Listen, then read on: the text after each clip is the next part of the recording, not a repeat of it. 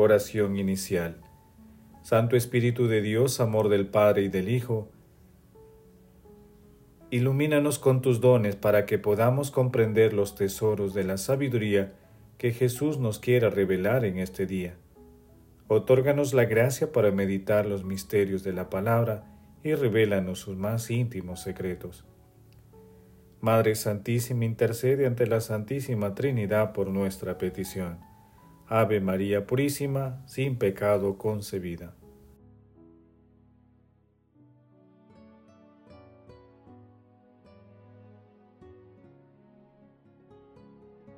Lectura.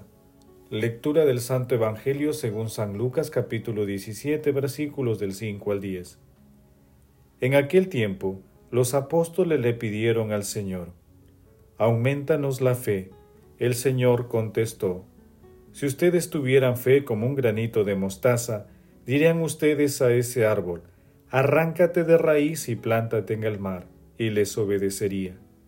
¿Quién de ustedes que tenga un criado arando o pastoreando le dice, cuando llega del campo, ven, siéntate a la mesa? ¿No le dirán más bien, prepárame la cena y sírveme, mientras como y bebo, y luego comerás y beberás tú? Tienen que estar agradecidos al criado porque ha hecho lo mandado. Así también ustedes, cuando hayan hecho todo lo mandado, digan, somos siervos inútiles, hemos hecho lo que debíamos hacer. Palabra del Señor, gloria a ti, Señor Jesús.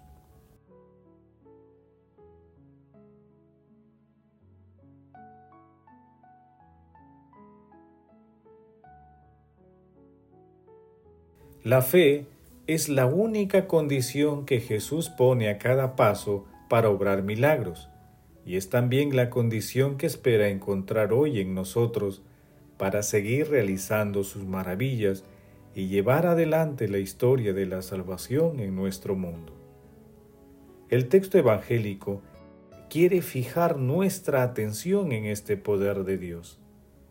El ejemplo de la morera es una forma de ilustrar que Dios es capaz de realizar lo humanamente imposible. Por eso, lo decisivo no son las dificultades y los males que vemos alrededor. Lo decisivo es la fe que espera todo de Dios, que no pone límites al poder de Dios. Si crees, verás la gloria de Dios. Juan capítulo 11 versículo 40. Es decir, a Dios mismo actuando y transformando la muerte en vida. A nosotros pobres siervos nos corresponde avivar el fuego de esta gracia, de la fe que nos ha sido dada. Esto es lo que tenemos que hacer. Julio Alonso Ampuero. El pasaje evangélico de hoy se ubica luego de la parábola del rico y Lázaro que meditamos el pasado domingo. Hoy meditaremos la última de las tres instrucciones que Jesús dio a sus discípulos, versículos 5 y 6, y uno de los deberes de un apóstol entre los versículos 7 y 10. Las tres instrucciones son las siguientes. La primera, evitar los escándalos, haciendo una dura advertencia al que los provoque. La segunda, estar en guardia para perdonar siempre al hermano. Y la tercera, ante la propia conciencia de los apóstoles de su débil fe. Jesús hace un llamado al ejercicio activo de la fe. En lo que respecta al deber, Jesús hace un llamado a la fidelidad y responsabilidad del discípulo sin que exija nada a cambio a Dios.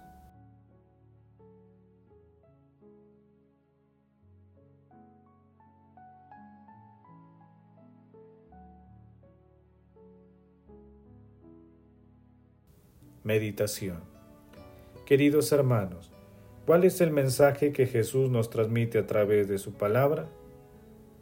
Nuestro Señor Jesucristo nos pide que cultivemos la fe y que las obras que realicemos estén en íntima relación con ella, porque las obras de amor y misericordia que realiza todo cristiano son una demostración de su fe. Y la fe realiza prodigios si se pide a Dios con humildad y confianza. ¿Cuántas veces nosotros también, al igual que los apóstoles, nos hemos sentido incapaces de realizar un seguimiento fiel a nuestro Señor Jesucristo y le hemos pedido que aumente nuestra fe. Pedir la fe es pedir la fuerza del Espíritu Santo, la misma fuerza que recibieron los apóstoles después de la resurrección de nuestro Señor Jesucristo. Asimismo, debemos ser conscientes y cuidar nuestra condición de siervos de nuestro Señor Jesucristo y estar atentos a la tentación de vanagloria y soberbia, ya que éstas despojan y destruyen los frutos de la fe. Hermanos, con estas reflexiones, proyectemos la lectura a nuestra vida e intentemos responder. ¿De qué tamaño es nuestra fe? ¿Cómo la practicamos? ¿Somos capaces de servir a los demás sin esperar nada a cambio? Que las respuestas a estas preguntas nos ayuden aumentar y consolidar nuestra fe a través de nuestra oración al Espíritu Santo y a ejercitarla constantemente a través del servicio en favor de las personas más necesitadas en nuestras familias y múltiples entornos. Jesús, María y José nos aman.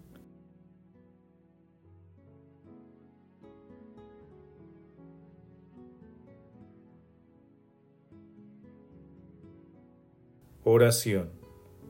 Dios Todopoderoso y Eterno, que desbordas con la abundancia de tu amor los méritos y los deseos de los que te suplican. Derrama sobre nosotros tu misericordia para que perdones lo que pesa en la conciencia y nos concedas aún aquello que la oración no menciona. Amado Jesús, anímanos y concédenos alegrarnos por todas las obras de amor y misericordia que realizamos, para que podamos contribuir desde nuestra fe a un mundo más justo. Espíritu Santo, amor del Padre y del Hijo, otórganos la sabiduría, el discernimiento y la fe para mantenernos alejados de las tentaciones de vanagloria, orgullo y de hacer las cosas por recibir gratitud. Amado Jesús, justo juez, por tu infinita misericordia, concede a las almas del purgatorio la dicha de sentarse contigo en el banquete celestial. Madre Santísima, Madre de la Divina Gracia, intercede ante la Santísima Trinidad por nuestras peticiones. Amén.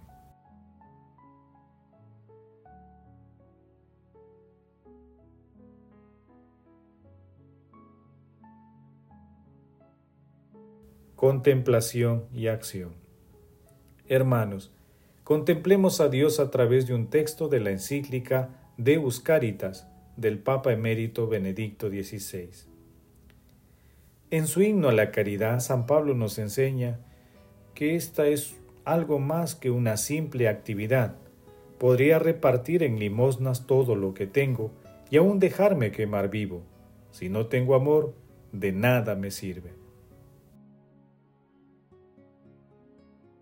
Este himno debe ser la carta magna de todo el servicio eclesial.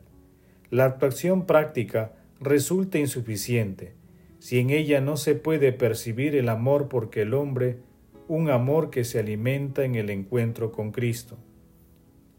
La íntima participación personal en las necesidades y sufrimientos del otro se convierte así en un darme a mí mismo, para que el don no humille al otro. No solamente debo darle algo mío, sino a mí mismo. He de ser parte del don como persona. Este es un modo de servir que hace humilde al que sirve. No adopta una posición de superioridad ante el otro, por miserable que sea momentáneamente su situación. Cristo ocupó el último puesto en el mundo, la cruz, y precisamente con esta humildad radical nos ha redimido y nos ayuda constantemente. Quien es capaz de ayudar, reconoce que precisamente de este modo también Él es ayudado. El poder ayudar no es mérito suyo ni motivo de orgullo, esto es gracia. Cuanto más esfuerza uno por los demás, mejor comprenderá y hará suya la palabra de Cristo. Somos unos pobres siervos. En efecto, reconoce que no actúa fundándose en una superioridad o mayor capacidad personal, sino porque el Señor le concede este don. A veces, el exceso de necesidades y limitado de sus propias actuaciones le harán sentir la tentación del desaliento. Pero precisamente entonces le aliviará saber que en definitiva Él no es más que un instrumento en manos del Señor. Queridos hermanos, reconozcamos que todo lo que tenemos en nuestras vidas son dones que Dios nos ha otorgado, y pidamos siempre a Dios y a nuestro Señor Jesucristo que nos envíen y consoliden la fuerza del Espíritu Santo, que es la misma fe. El amor todo lo puede. Amemos que el amor glorifica a Dios.